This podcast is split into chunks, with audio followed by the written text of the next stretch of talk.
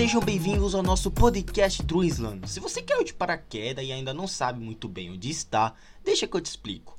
Aqui você encontra críticas baseado nas minhas opiniões sobre os últimos lançamentos do cinema. Essas críticas costumam sair algum tempinho após já ter assistido e digerido o filme em questão e coloco tudo que eu achei nesses podcasts específicos.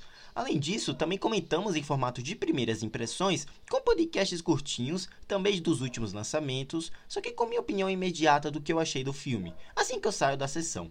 Entre esses podcasts, também sempre trago aqui assuntos sobre games, lista de melhores ou piores, ou expectativas para produções futuras. Sempre falo sobre séries, no mesmo formato de podcast de filmes, e até costumo tratar de uma franquia de forma sequencialmente, com cada episódiozinho daqui a respeito de um filme. Enfim, o podcast da Drunzan reúne assuntos dos mais variados da cultura pop e da sétima arte, que se você ama e é apaixonado nisso tudo, assim como eu, fica comigo até o final e vamos bater um bate-papo franco aqui a respeito da maior arte que existe, que é o cinema.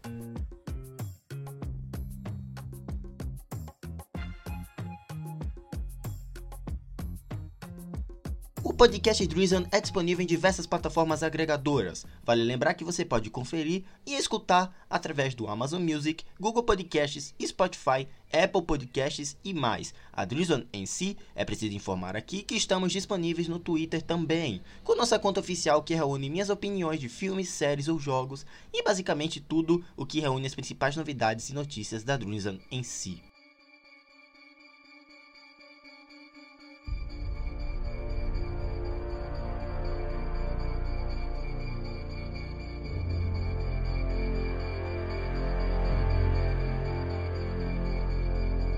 Antes do nosso podcast, vamos comentar sobre uma notícia que me intrigou bastante. Se trata do novo jogo do Exterminador do Futuro, que deve ser anunciado nos próximos dias.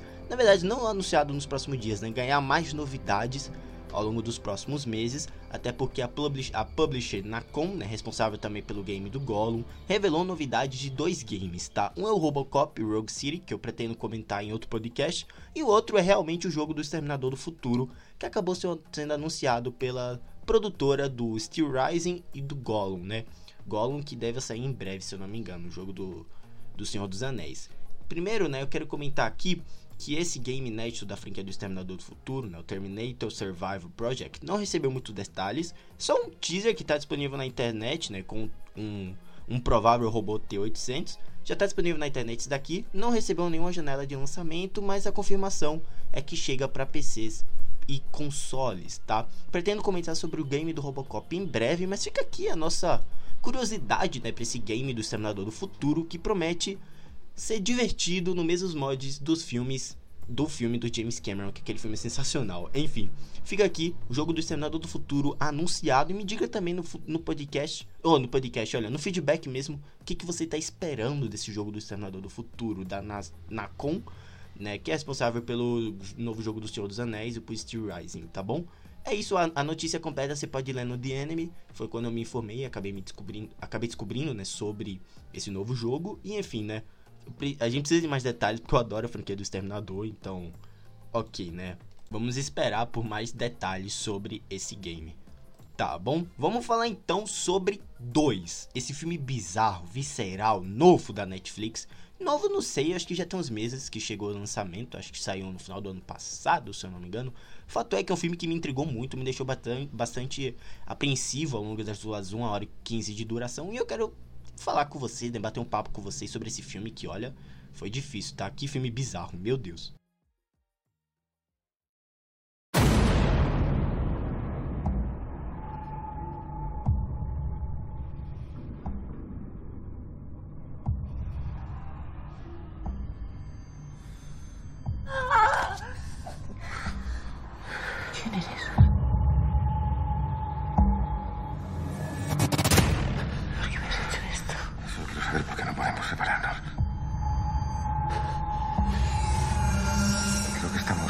enganchados. ¡Necesitamos ayuda! Quiero saber dónde estamos. Nadie podrá ayudarnos si estamos en medio de la nada. He contado la verdad para que confieses en mí. Yo no soy un puto violador. Cámaras. ¡Hijo de puta!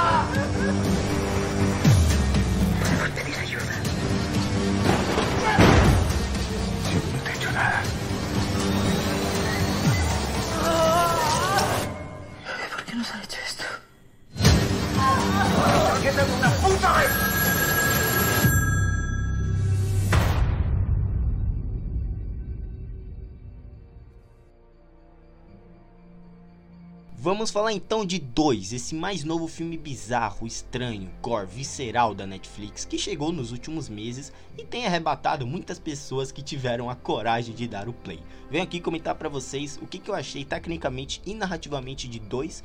Esse filme acho que é espanhol, bizarro, mas que tem uma mensagem por trás que vale a pena a gente comentar. Enfim, vamos falar então sobre dois, esse novo filme da Netflix. Mas antes, nesse pequeno intervalinho de nosso podcast, peço mais uma vez para vocês nos seguirem no Twitter, para realmente não perderem absolutamente nada do que envolve a Dreamsam e a cultura pop em si. Me sigam também na Cool, essa rede social engraçada, uma rede social igual ao Twitter, que costumeiramente sempre apareço por lá também. Enfim, vamos ao que realmente importa. Violento, visceral e nada faz sentido. Isso é 2, a nova produção espanhola de body horror da Netflix, que confesso ter me intrigado bastante. Sim, não é um filme para todo mundo e toda a sensação criada de agonia e angústia são um grande chamariz de originalidade para essa produção. 2. Novo longa dirigido por Mark Targarona e que atualmente se encontra disponível no catálogo de streaming da Netflix.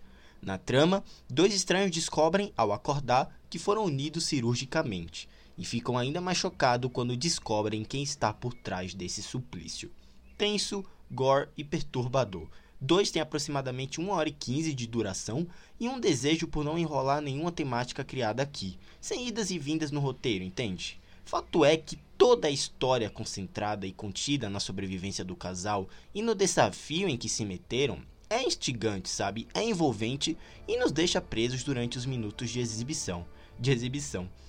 É, eu acho que como se eles quisessem re realmente né, atingir aquilo para o público tentar entender o que está acontecendo aos poucos, sabe? Essa grande resolução no final, as pequenas pistas plantadas no segundo e terceiro ato, e até as dúvidas sobre quem são esses dois, por que foram unidos, quem fez isso com eles, são dignamente postas ao longo do filme e bem trabalhadas, mesmo melhor até do que diversos filmes de suspense que se acham inteligentes e marcantes.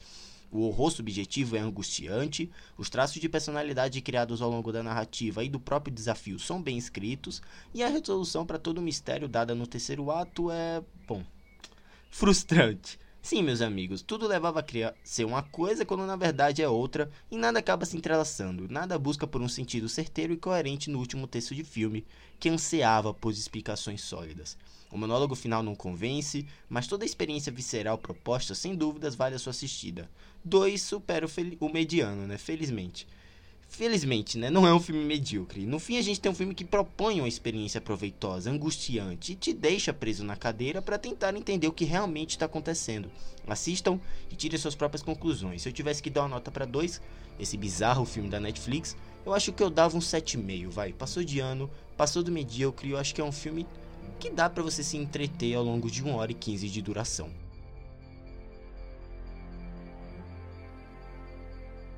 Então é isso, galera. Espero muito que vocês tenham gostado. Não esqueça de nos deixar um feedback sobre o que você achou de dois, caso já tenha assistido. O feedback você pode mandar lá no nosso Twitter, onde tem minhas opiniões sobre filmes, séries e jogos, e você ficar por dentro de tudo que acontece na Dreamsland.